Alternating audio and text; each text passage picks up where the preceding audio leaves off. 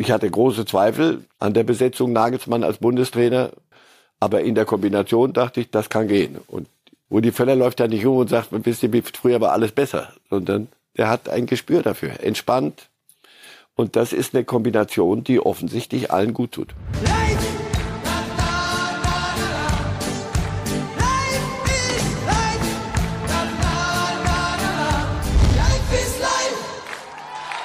Herzlich willkommen heute hier bei Reif ist live und wie immer bei uns im Studio unser Experte Herr Reif. Schönen guten Tag, Herr Reif. Schönen guten Tag. Herr Reif, wir müssen zunächst sprechen über Bayerns Marokkaner Nussair Masraoui.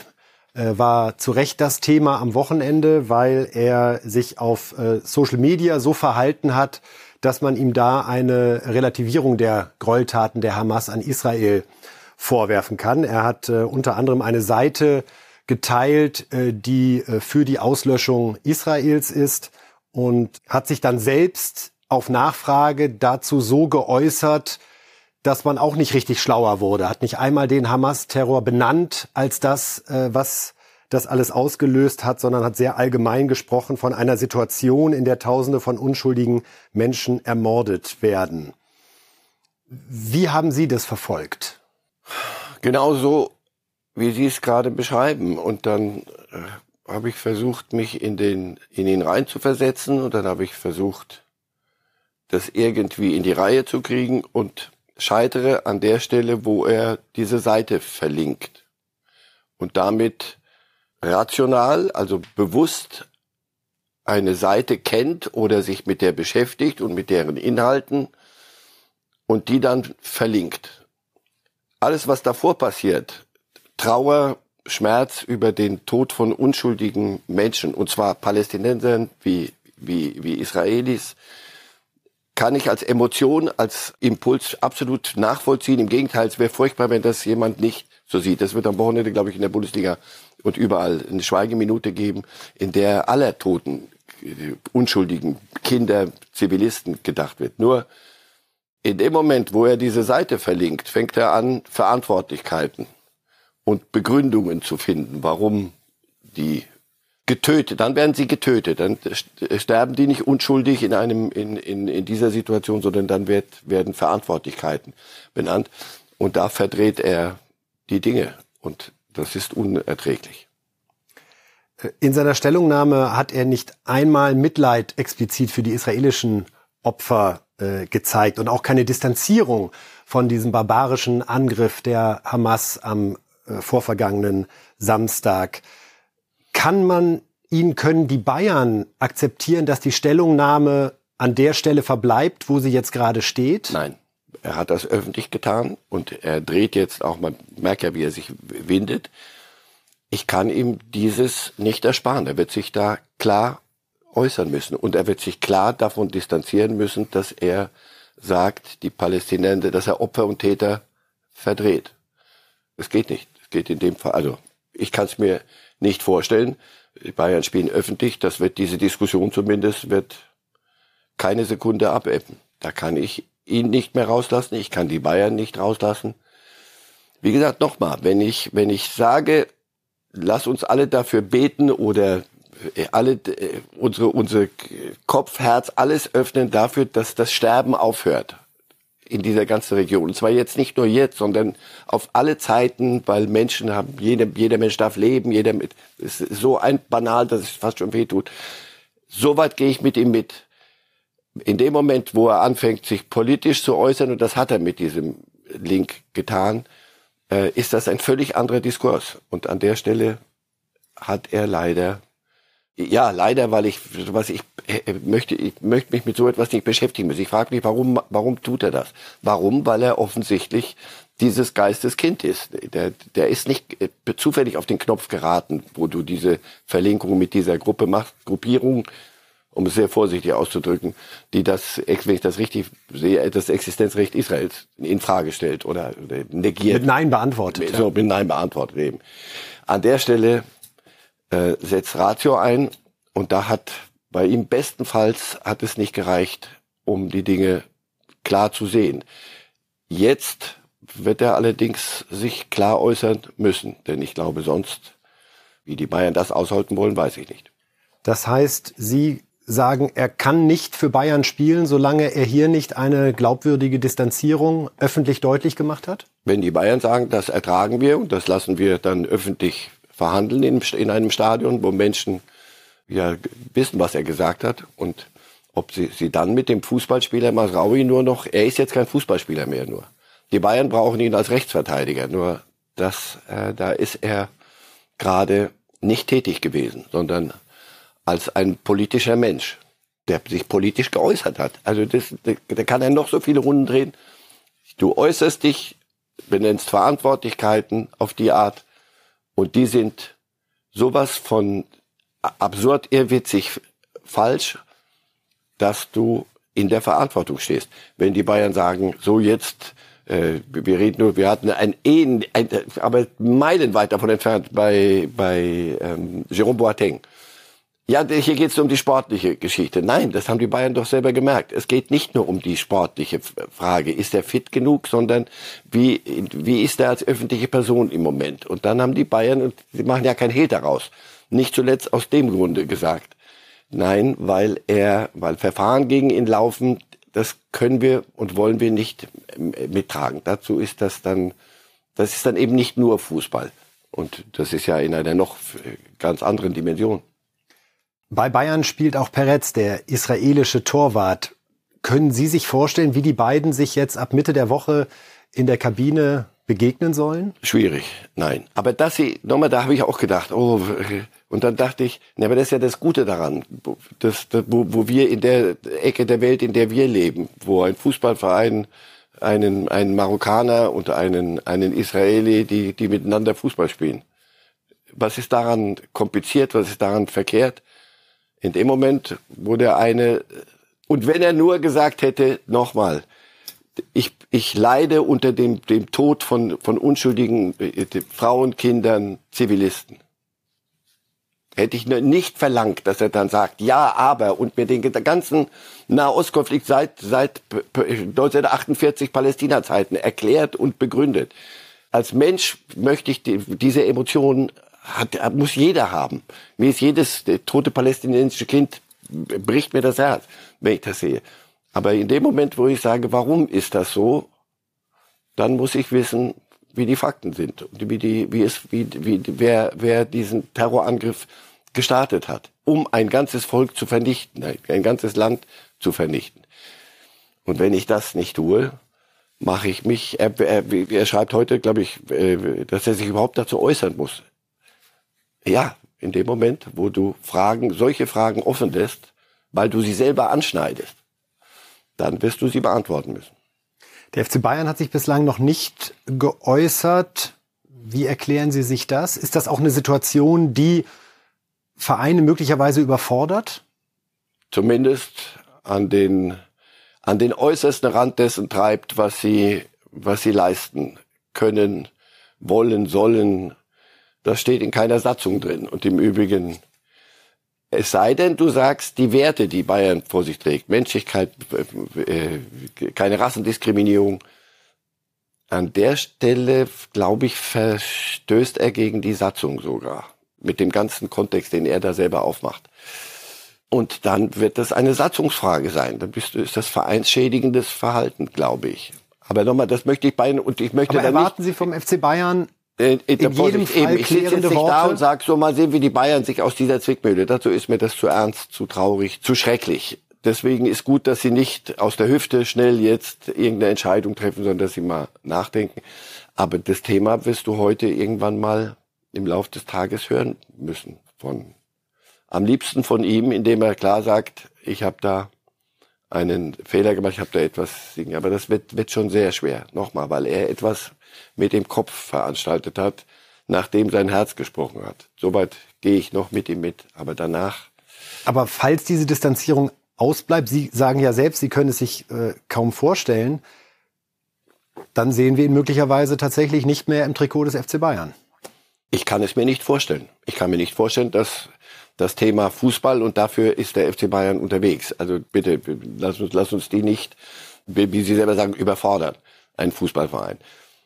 Aber dann wird, wird jedes Mal, wenn er im Kader ist oder da draußen sitzt, wird es nicht um Fußball gehen. Und das kann ich ihm auch nicht schenken. Dazu war das jetzt nicht, ach wissen Sie, ich laufe lieber im Regen spazieren als in der Sonne. Das ist keine, und das, da geht er dann doch dermaßen auf eine Bühne und von der kann er nicht mehr einfach leise, still und leise verschwinden, sondern das wird er genauso laut erklären müssen. Und wenn er das nicht will, dann ist der FC Bayern gefordert.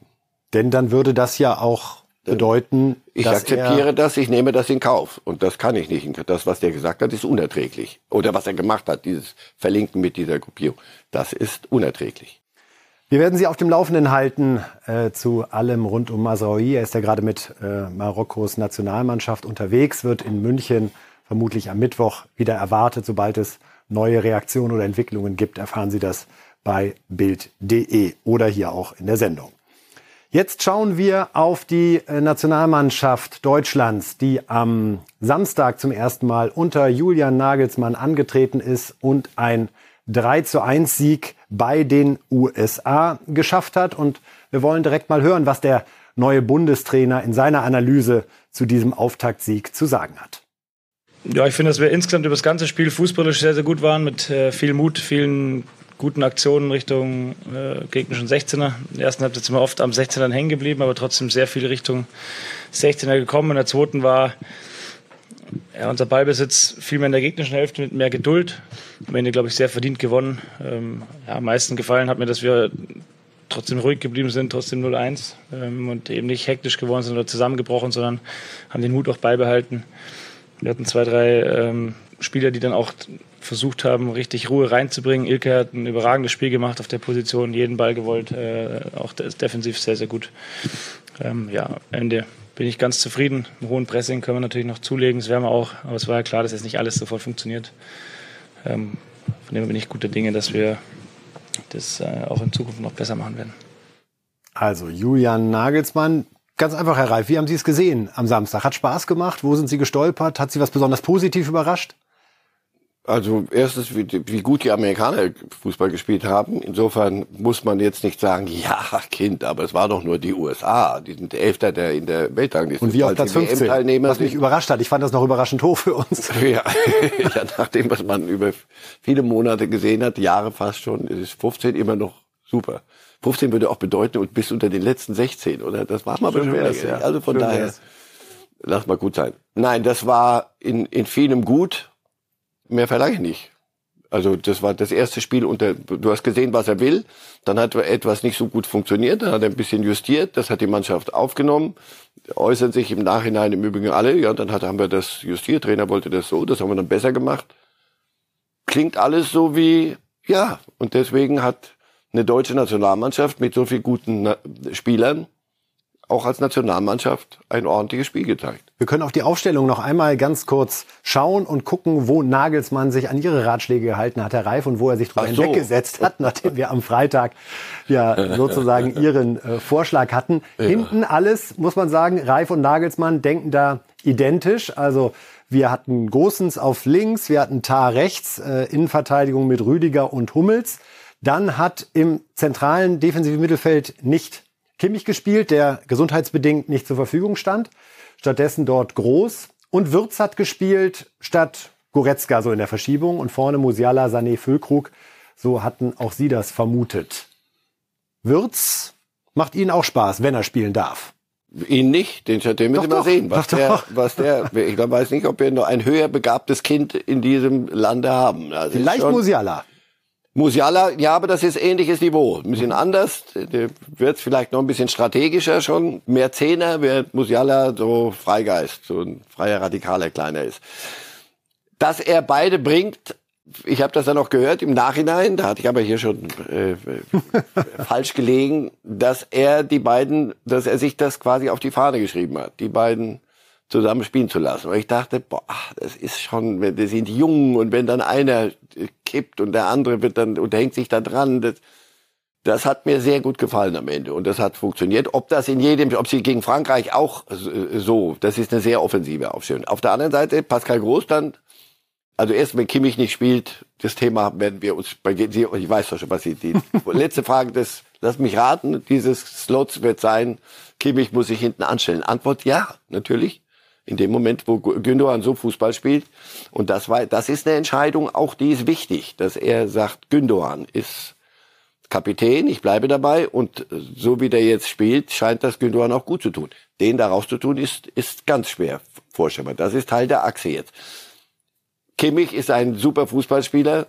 Wenn Kimmich nicht spielt, ist Goretzka, da sage ich auch, pass auf, er sagt, ich mache vorne Musiala und Wirtz, dann brauche ich aber eine Holding Six. Dann ist er ganz bei Tuchel und da ist Pascal Groß, wie, wie er selber sagt, weit unter dem deutschen Radar, spielt aber bei einem Brighton Hove Albion, bei einem sehr ordentlichen erste Drittelclub der Premier League eine tragende Rolle. Und zwar, weil er auch einer ist, der sagt, mir sagt der Trainer, was ich, das ist ein typischer Trainerspieler. Mir sagt der Trainer, was ich zu tun habe, dann mache ich das. Das sind Holding Sixen. Sowas möchte man haben.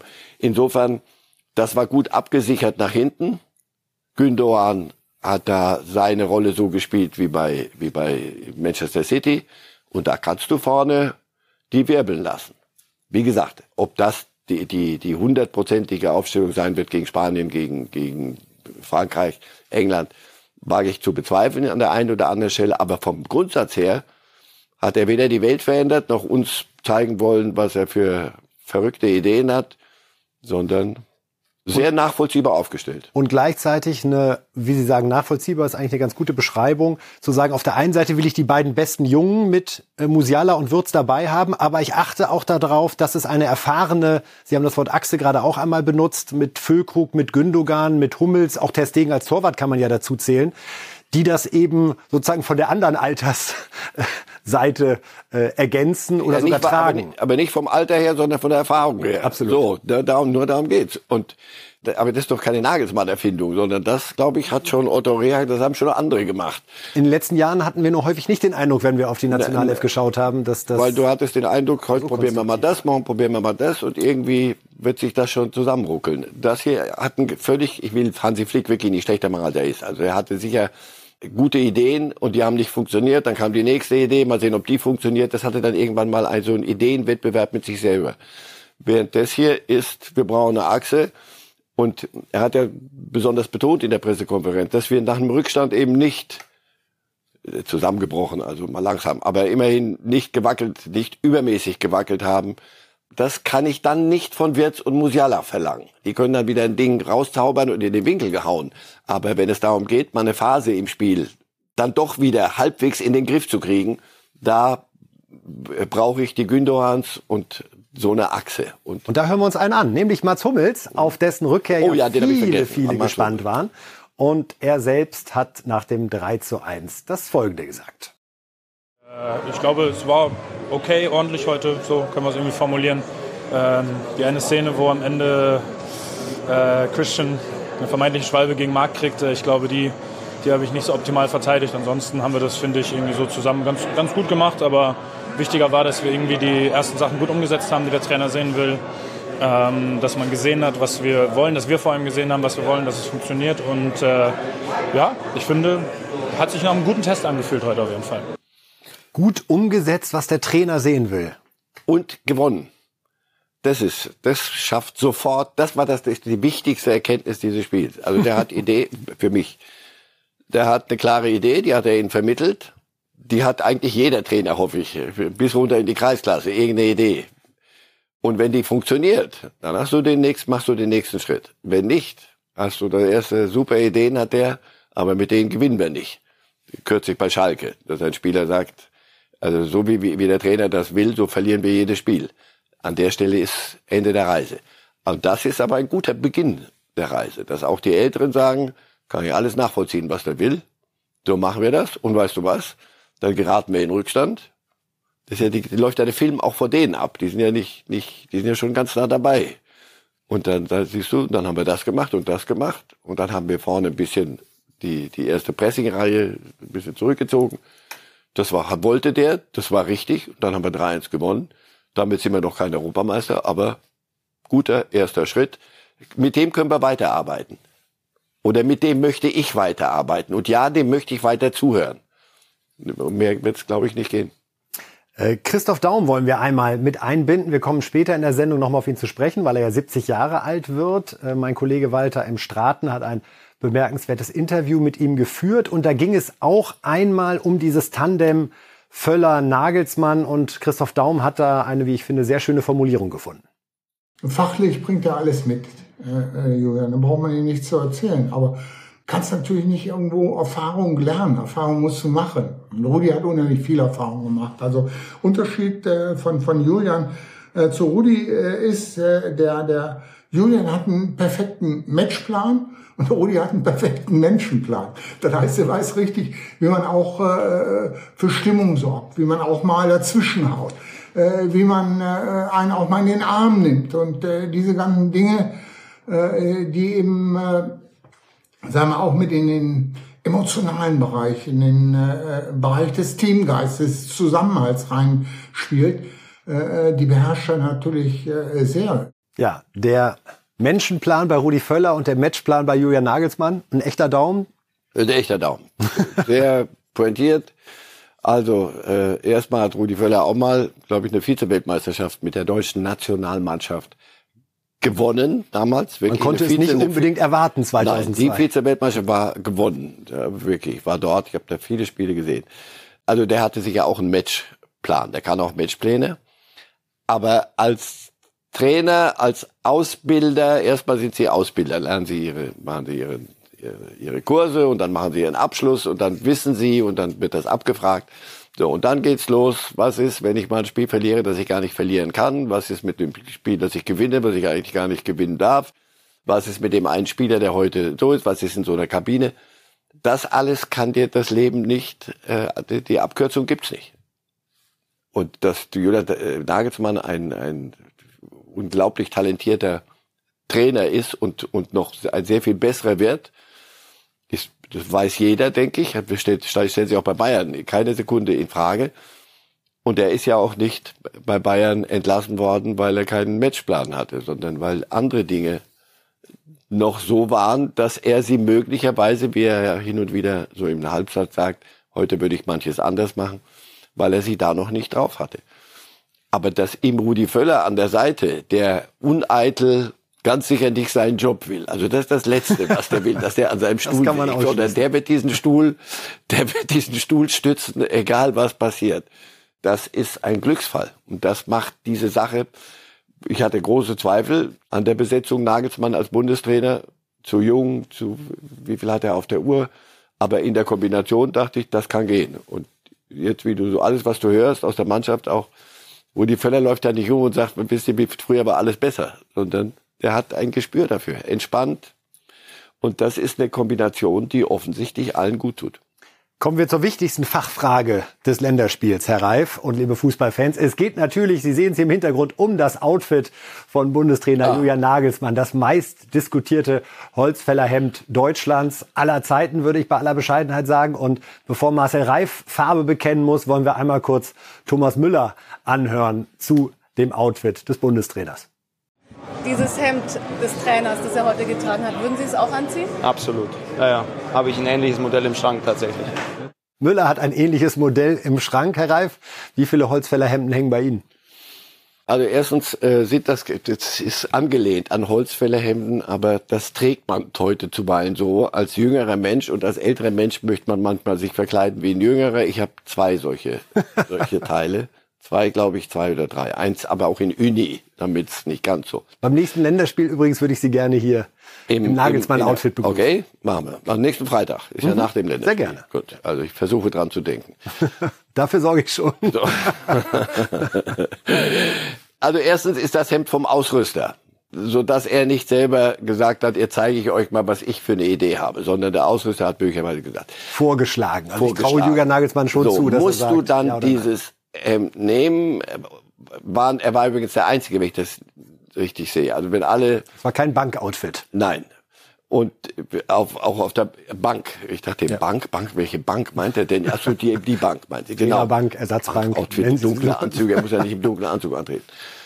Hätte ich, wenn ich, wenn er 20 Jahre, nein, wenn er, sagen wir, doch 20 Jahre jünger wäre und ich wäre sein Papa, würde ich sagen, mach's nicht.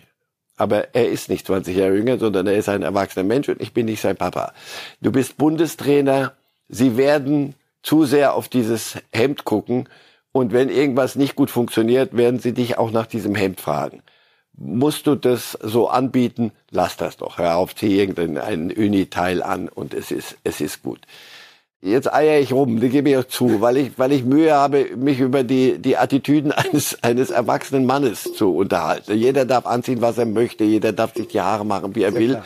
Aber aus der Distanz, wenn ich sage jetzt mal jenseits des Themas Nagelsmann, gibt ein Bundestrainer da irgendetwas her, was er gar nicht hergeben muss. Du bist Bundestrainer, stehst da draußen, musst nicht im Smoking antreten. So gut sind wir noch nicht. Aber wenn wir da mal hinkommen, bitte, dann kannst du.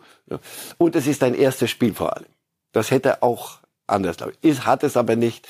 Es taugt nicht für eine lange Diskussion. Ich weiß nicht, ob er das heute wieder so anziehen will. In München hatte er zuweilen das so, das äh, schwingt ja so ein bisschen mit. In München hatte er zuweilen äh, die, das Bedürfnis, jedes Mal was Neues anzuziehen und, und immer noch flippiger. Und du hast dann aber mit jungen Stänzen zu tun, die gerne selber, die, die Gnabry, Sané, aber auch die anderen, die selber gern Zeichen setzen. Musst du da in den Wettbewerb treten oder ist es nicht besser als Trainer, lass mal die Kinder den, die, mal ein bisschen auf Outfits gucken. Ich mach mal ein bisschen hier low-key. Ich kann ja draußen nachher wieder völlig anders rumlaufen. Also, taugt nicht für eine ewige Diskussion. Hätte ich dieses Ding angezogen an seiner Stelle? Nein. Gut. Dann belassen wir es auch dabei und schauen, wer sich noch alles auf den Weg macht zu unserer Europameisterschaft im Jahr 2024. Denn so langsam ergibt sich ein Bild, wer uns als Gastgeber den Titel streitig machen will, Herr Reif. Äh, wir sehen, die Türkei hat es geschafft, muss man schon sagen. Das waren jetzt zwei beeindruckende Siege. Also Türkei dabei. Spanien. Sehr schön für diese EM im Übrigen. Absolut. Deutschland und Türkei. Der Stimmung nicht schaden. Ganz gewiss nicht. Äh, ich nenne einmal die Namen und dann steigen wir noch mal in die Diskussion ein. Also die äh, Türken haben sich qualifiziert. Spanien ist sicher dabei. Belgien ist dabei. Schottland ist dabei. Da sind wir auch beim Thema Stimmung und Atmosphäre. Marcel Reif bald gerade jubelnd die Faust bei der Nachricht der Schotten. Portugal und Frankreich. Es ist schön so zu spüren, wie das langsam jetzt so ein Gesicht kriegt, oder? Und man denkt gleich, ah, da, da kommen tolle Fans. Portugal, Ronaldo wird mit 39 Jahren eine Europameisterschaft spielen. Und? Auch schön, oder? Sein ja, vermutlich er, letztes großes Turnier oder doch nicht? und er wird doch wieder ein Tor schießen und ich habe zu Hause wieder die Diskussion mit meinen jüngeren Söhnen, Messi oder Ronaldo. Und da werden die mir auch mitteilen. Siehst du, Messi spielt, glaube ich, nicht mehr Nationalmannschaft. Siehst du, aber der 202 also Länderspiele. Ja, das macht die und die nehmen den nicht mit, wenn er es, wenn er es denn unverletzt schafft bis dahin, weil äh, weil sie einen Platz noch brauchen oder aus irgendwelchen Dankbarkeitsgründen, sondern weil sie weil er bei dieser EM-Qualifikation einiges dafür getan hat, dass sie da hinkommen. Spanien gewinnt bei Norwegen, dadurch kommt Spanien weiter. Es wäre für Haaland brutal, wenn er jetzt wieder ein großes Turnier verpassen würde, oder? Oder das Geheimnis seiner Erfolge in der Liga, weil er die Beine hochlegen kann, wenn alle Und anderen ran müssen. Ja, fürchte, bezweite. Sehr schwacher Trost. Ich, ich glaube nicht, dass Norwegen hatte mal eine Generation, das war noch vor Haaland, da waren sie auf einem guten Wege fußballerisch. Und dann ist, das ist manchmal das, oder in der Regel das Schicksal kleinerer Länder, die dann Generationen brauchen. Und wenn die, die nächste nicht reinschneit, da gibt's dann solche Wunderspieler wie Haaland. Aber wo ist der zweite? Dann gibt's noch ein, zwei, okay, dann gibt's noch drei, das geht. Und danach ist es international zu wenig. Und dann schaffst du halt eine Quali nicht. Also ich glaube, mit dem Thema wird er sich anfreunden müssen auf lange Sicht. Aber in der Tat, den Seiteffekt hat es, dass er sehr früh in der Saison Pause hat und sich regenerieren kann. Die Franzosen haben die Holländer geschlagen. Passt für Sie in die Fußballordnung, wie wir sie derzeit erleben? Ja, ich sehe hier in der, in, in, in der, der Liste derer, die sich qualifiziert haben, niemanden, wo ich sage, um Gottes Willen, wo ist, durch welche Hintertür ist der reingekommen? Auch bei den Schotten nicht. Bei den Schotten, die haben sich ja, die haben eine Generation gerade. Und die entwickelt sich und die, die, nicht zufällig. Nochmal, die, die Quali war auch für die, hatte schon einen längeren Weg, mussten die da gehen. Also das, die, die haben einen guten Schritt gemacht im, jetzt. Aber glauben Sie es mir wirklich, es ist da eine Generationsfrage. Jetzt haben sie gerade. Die Franzosen sind da, wo sie hingehören, wenn du denen zuguckst. Die werden wir lange sehen bei dieser Ehe. Wie ist Ihr Spanien-Eindruck aktuell? So eine Nation, wo wir seit dieser wahnsinnig dominanten Phase 2008, 2010, 2012 seitdem finde ich, ist immer schwer sozusagen, ist das jetzt schon die nächste Generation, die sie Genau. genauso gut spielen kann oder fehlt es doch noch an Qualität und Erfahrung? Es ist die, die nächste Generation, die genauso gut spielen kann, aber, es nicht so tut. jung ist, äh, 17, 18-Jährige, 19-Jährige, die es manchmal, manchmal tun und manchmal nicht tun. Und deswegen ist das dort die Mischung. Und die, die kann funktionieren. Es kann aber auch, welche Seite der Ju- gewinnt? Die junge Unerfahrenen, die dann erschrecken vor dem, was da passiert? Oder sind es die Alten, die sagen, ruhig Kinder, das machen wir schon jetzt in der Phase. Auch Spanien wird mal unter Druck geraten. Aber dass die vom Talent her und von dem, was danach rückt, das ist kein Land, das eben Generationen braucht, sondern die kriegen sie offenbar ohne Pause. Jetzt springen wir noch mal in die Bundesliga, liebe Fußballfans. Wir hatten zu Gast in der Lage der Liga am Sonntag bei Bild TV den ehemaligen ZDF-Kommentator Bela Reti und wollen drei Aussagen von ihm so als Vorlage nehmen, um die Bundesliga nicht ganz aus dem Auge zu verlieren. Zunächst hat sich Bela Reti geäußert zu der verpassten BVB-Meisterschaft in der vergangenen Saison und den möglichen Folgen. Hören wir mal rein. Keine Meistermannschaft im Moment. Bayern wollte letzte Saison gar kein Meister mehr werden, so hätte man am Donnerstag nicht den ganzen Vorstand rausgefeuert. Und da hat Dortmund es auch nicht geschafft, mit dem Heimsieg gegen Mainz deutscher Meister zu werden. Das wird schwierig. Es wirkt so wie die Angst vor der Möglichkeit. Boah, also je, je näher wir dran sind, die hatten wir schon mal neun Punkte Vorsprung oder irgendwann mal in der in der in der vorletzten Saison, glaube ich. Ich weiß nicht. Also im Moment des ähm, der großen Chance ähm, zieht einer die Schale dir von der Nase weg. Ich weiß auch nicht. Es hat auch so genauso eine Tradition wie der zweite Platz von Leverkusen oder der dritte. Ja, Bela Reti, guter Freund von Ihnen, Herr Reif. Sie haben auch viele Jahre eng zusammengearbeitet. Angst vor der Möglichkeit, äh, den hat aber Ihnen geklaut, den Satz, oder? Nein, nein, nein. Bela ist rhetorisch so gut, dass er oft genug eigene Dinge, die musste nichts klauen, aber es ist äh, gut gesagt.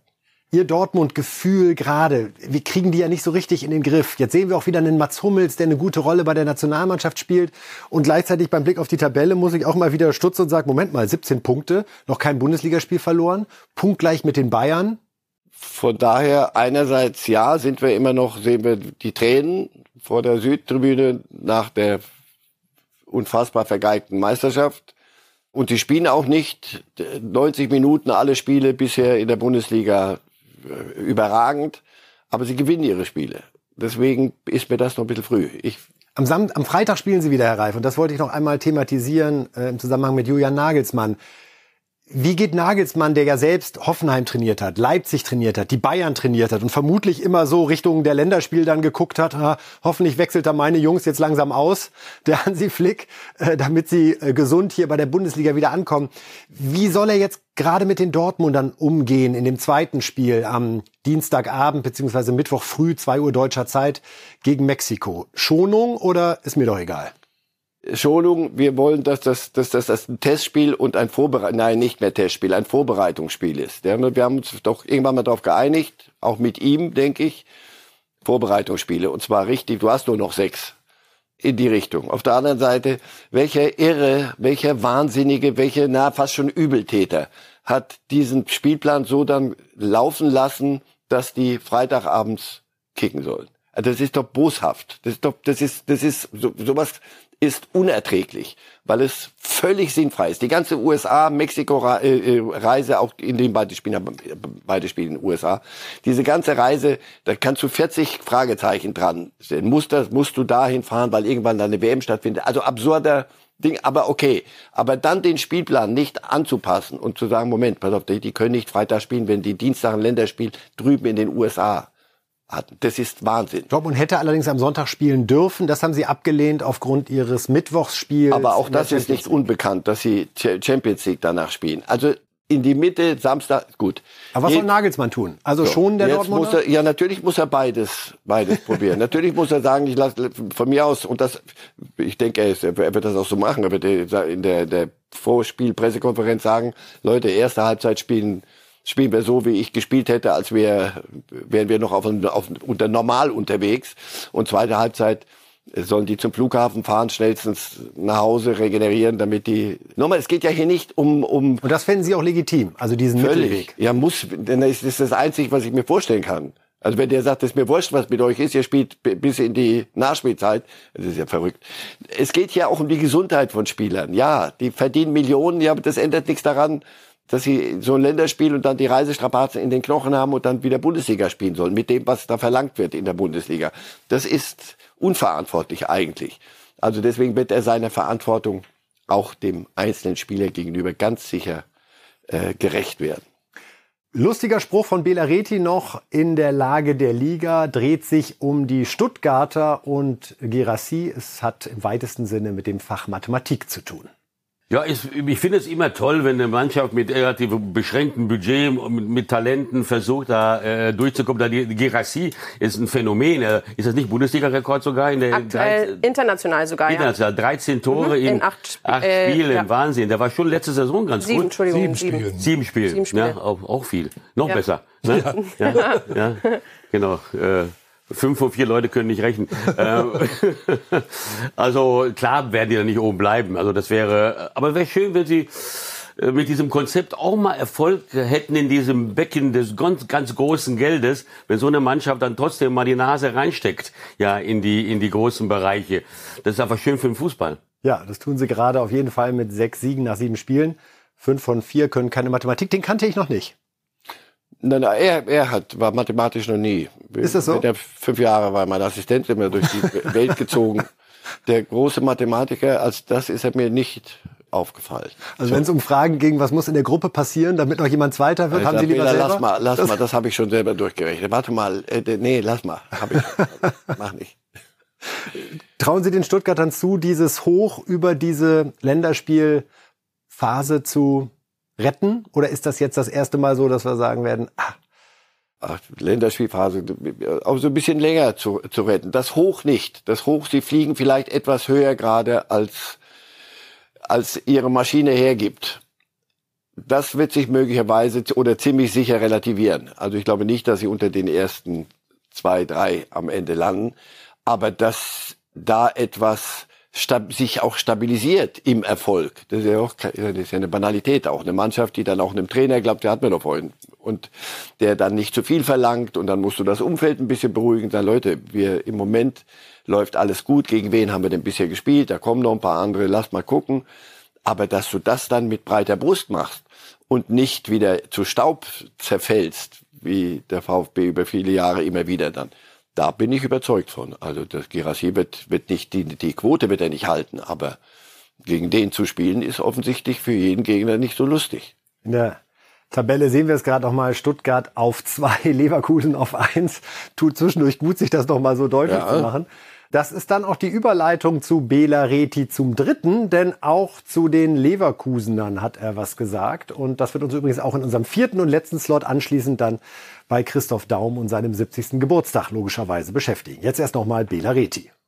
Irgendwann hat jede Serie mal ihr Ende. Ich habe ja vor der Saison trotz der Abgänge auf Leipzig getippt, muss ich sagen, mhm. weil die immer noch, die trotzdem sich sehr gut verstärkt haben.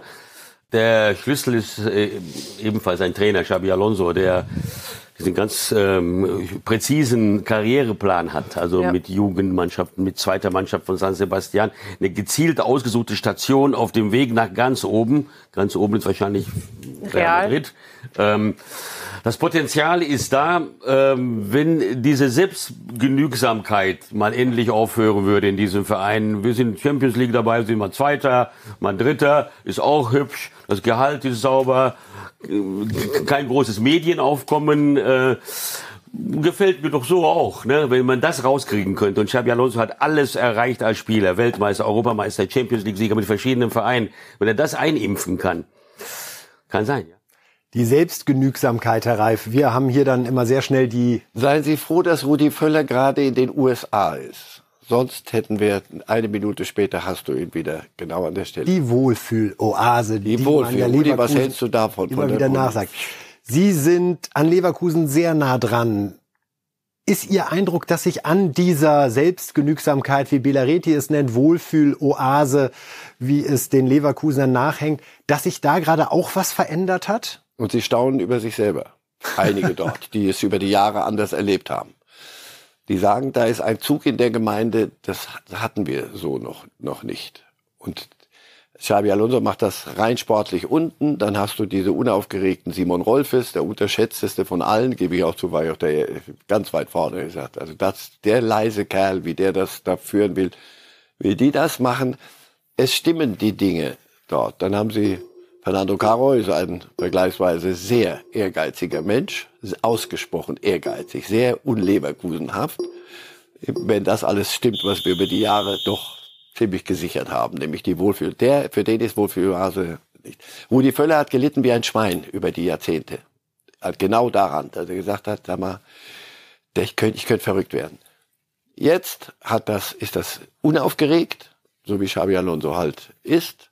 Sie lassen ihn machen du hast immer das Gefühl, es äußert sich an der richtigen Stelle der, der gerade, den ich auch selber gefragt hätte und nicht Eitelkeiten. Ja, da passt vieles zusammen. Dazu eine unfassbar begabte Mannschaft, an manchen Stellen noch so jung, dass ich da so ein bisschen mich frage, werden die das durchhalten können bis zum Schluss? Und was ist, wenn mal ein Spiel schief geht? Auch das wird es bei einem Trainer wie Xabi Alonso geben. So, und jetzt habe ich dieses Wochenende, da müssen Sie mir dann helfen, gehört, Ausstiegsklausel für drei Clubs hm. unter anderem Bayern München und Ding, wurde, hat irgendjemand mal so in den Raum geworfen.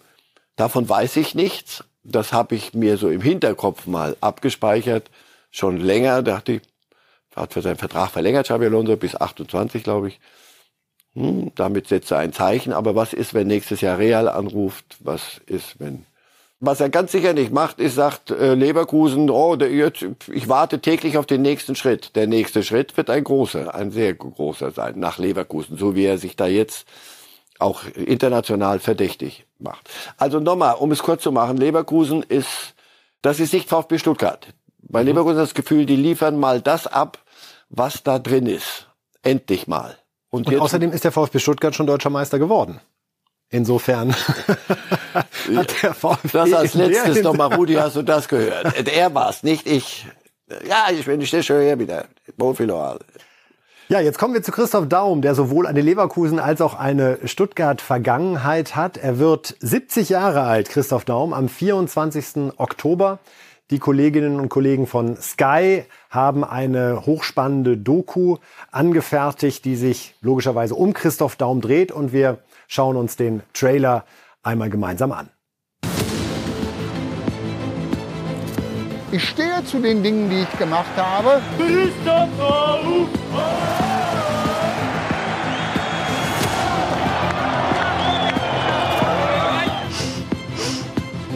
Klar, einige Dinge hätte ich gerne ausgelassen, aber sie gehören zu meiner Vita mit dazu und das nennt man ein Leben.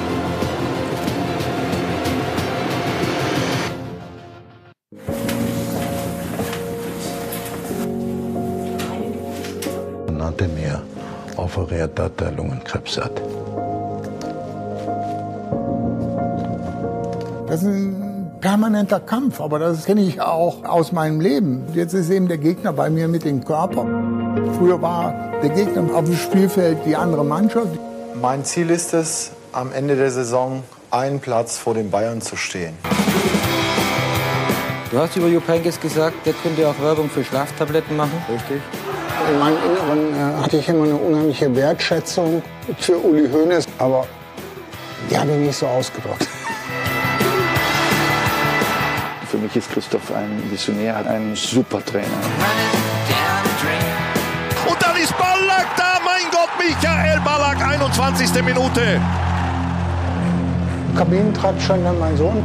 Und dann haben wir geheult wie so, so zwei Schlosshunde.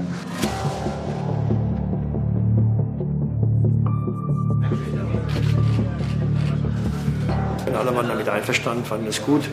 Ist dann leider etwas anders gekommen, wie wir alle wissen.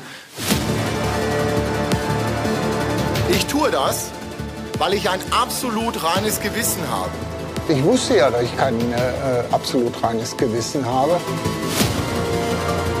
Was sagst du eigentlich zu den Gerüchten, dass Christoph Daum zum rotlichen Milieu sich bewegt und Rauschgift nimmt? Dann habe ich nur gesagt, wenn das so ist, ganz wichtig, wenn das so ist, dann kann er nicht Bundestrainer werden.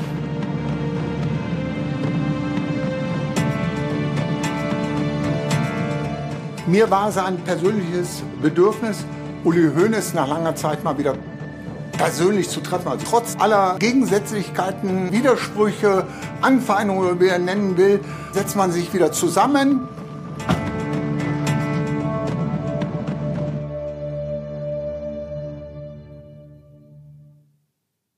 Die Doku Daum, Triumphe und Skandale ab 27. Oktober bei Sky. Herr Reif, woran denken Sie als erstes, wenn Sie den Namen Christoph Daum hören? Tausend Dinge, weil ich ihn oft getroffen habe, weil ich ihn, meine Generation, als ich mich mit Bundesliga beschäftigt habe, Woche für Woche. Und da war er unterwegs. Ich habe das Spiel in Unterhaching kommentiert. 2000, Ja. als Sie in letzter Sekunde die Meisterschaft verspielt haben mit Leverkusen? Ich habe bei ihm in der, vor den Spielen, bin ich immer in seine, in seine Trainerkabine und dann hat er kurz doziert, wie sein Matchplan ist. Da bist du rausgegangen, warst erschöpft, weil der war so on fire, wie wie die jungen Leute heute sagen, war dermaßen unterwegs. Das ist, ich denke an so viele Dinge, wie er selber auch beschreibt, die ihn ausmachen. Sein, sein Leben mit all den Brüchen, fällt mir das ein, die Pressekonferenz damals in, in Köln, dann fällt mir das ein, dann das. Er hat damals, Herr Reif, freiwillig eine Haarprobe abgegeben, um zu widerlegen, dass er Koks genommen hat und tat das mit diesem Satz, ich tue dies, weil ich ein absolut reines Gewissen habe. Realitätsverlust. Damit hat er, war, hat er sich für über den Dingen schwebend gehalten. Das, glaube ich, wird er auch, wenn er jetzt so bilanziert manche Dinge, wird er das, glaube ich, auch so sehen. Das hatte ja einen Grund. Du tust so, als sei die Welt, dreht sich um mich jetzt. Und genau sie wird sich auch in dem Tempo und in der Richtung drehen, wie ich es für richtig halte. Aber es gibt doch einen Test, das ist doch wissenschaftlich, das, geht doch schief. Er sagt ja selber, ich wusste es. Aber das, da sehen Sie, was manchmal mit Menschen passieren kann. Wenn da eine Hybris entsteht und du sagst, ich stehe so über den Dingen, mir kann keiner was. Und dann plötzlich brechen die Dinge zusammen. Deswegen ist er ja auch nicht Bundestrainer geworden. Das war ein großes Lebensziel von ihm. War Christoph Daum oder hätte Christoph Daum das werden können, was Jürgen Klopp dann wurde? Mit seiner Fähigkeit zu motivieren, Mannschaften auch zu entwickeln? Hat er sich das selber ein bisschen kaputt gemacht? Ach, na, er hat ja einiges auch geholt und einiges an Fußballspielen gewonnen und wie er sie gewonnen hat und wie diese Mannschaft damals gespielt hat.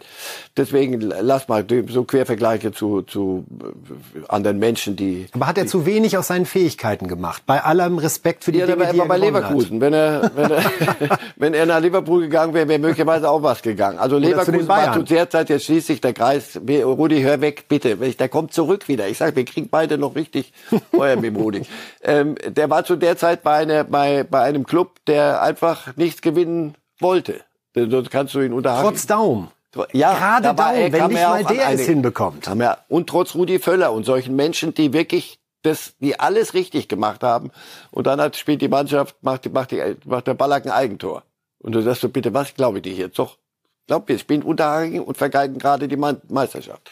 Bayern spielten drei Kilometer Luftlinie im Olympiastadion gegen Werder Bremen und haben das gequält über sich ergehen lassen, das Spiel. Sie sagten, wir müssen hier spielen heute, dabei ist alles gelaufen. Und plötzlich hören die, wahrscheinlich über Zuruf oder irgendeine Brieftaube, du pass auf, die vergeigen gerade, ihr müsst nur jetzt gegen Werder gewinnen und seid der Meister. So. Also, er ist vom Typ her ein, ein unfassbarer Motivator gewesen. Ich habe gesagt, wenn du mit ihm in der, in der Kabine mal gesessen hast, dann fünf Minuten, dann hat er seinen Matchplan, wolltest du selber raus und sagen, so mache ich's. genau so mache ich's jetzt. Die können machen, was sie wollen, die hauen wir weg. Aber du kommst dann irgendwann an eine Grenze, das gehört auch zu seinem Leben, das wird er sich auch fragen. Warum hat, hatte ich damals nie eine Mannschaft, die das, was ich ihnen so eingeimpft habe, die hätten es nur zu Ende bringen müssen. Das ist Schicksal, sportliches Schicksal. Vorsicht.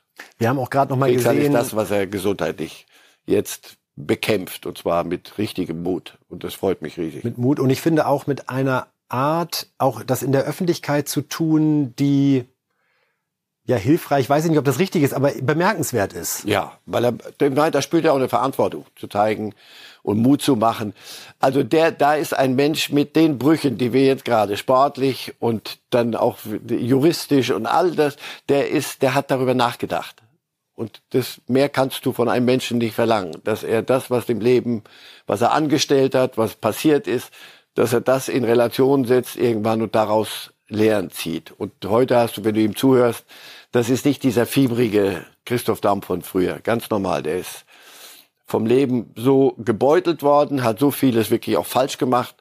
Und am Ende machst du, bist du der, der du bist. Und so wie er heute ist, ich treffe ihn gern. Also wenn ich ihn mal sehe, treffe ich ihn sehr, sehr gern und kann, da kann man, kannst du lernen von ihm, wie man mit solchen Dingen klarkommt. Und wir wünschen ihm beide auch von dieser Stelle alles, alles, Alles, Gute alles, und alles viel Gute. Kraft für den Kampf gegen den Lungenkrebs. 22 Chemotherapien hat er jetzt schon durchgestanden und ähm, ja, jemand, der den deutschen Fußball auch auf eine ganz besondere Art und Weise geprägt hat. Nochmal der Tipp bei den Kollegen von Sky ab dem 27. Oktober die Daum-Doku.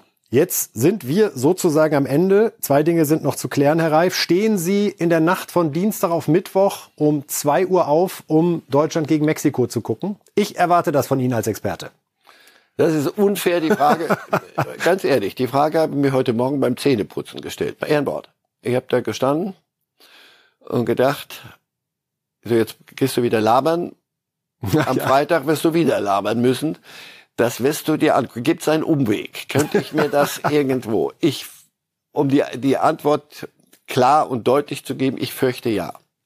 Darauf freue ich mich dann am Freitag, dass nicht Oder, es- Entschuldigung, das, so weit sind wir schon, Julian, mit dieser Nationalmannschaft, dass ich nicht, wie noch vor ein paar Monaten gesagt hätte, das meinen Sie nicht ernst, Herr Brüggemann. Um die Zeit schläft ein älterer Herr den Schlaf des Gerechten. Ich habe im Moment den Impuls, ich möchte mir das angucken. Und wir alle möchten uns angucken, Herr Reif, wie Sie dann am Freitag hier im Studio stehen mit dem, in Anführungszeichen, Holzfällerhemd. made war die zweite Frage? Reif. Nee, das war keine Frage, das war ja die Feststellung. Ah ja. Nicht vergessen. Also, liebe Fußballfans, das war's von Reif ist live heute. Äh, Sie haben hoffentlich mitgenommen, dass es sich lohnt, am Freitag um 10.30 Uhr wieder dabei zu sein, wenn es um das zweite Länderspiel von Julian Nagelsmann geht. Auch da werden wir gespannt sein, was er denn trägt und was auf dem Platz so passiert. Und ähm, ja, wir sind dann im Studio hier wieder für Sie da. Ihnen, Herr Reif, eine schöne Woche, äh, schönen. Wecker. Ich kann ja um 2 Uhr auf Nummer sicher gehen nochmal und anrufen, dass da nicht was schief geht aus Versehen. Und dann sehen wir uns hier alle wieder, hoffentlich gesund und munter. Machen Sie es gut. Bis dann.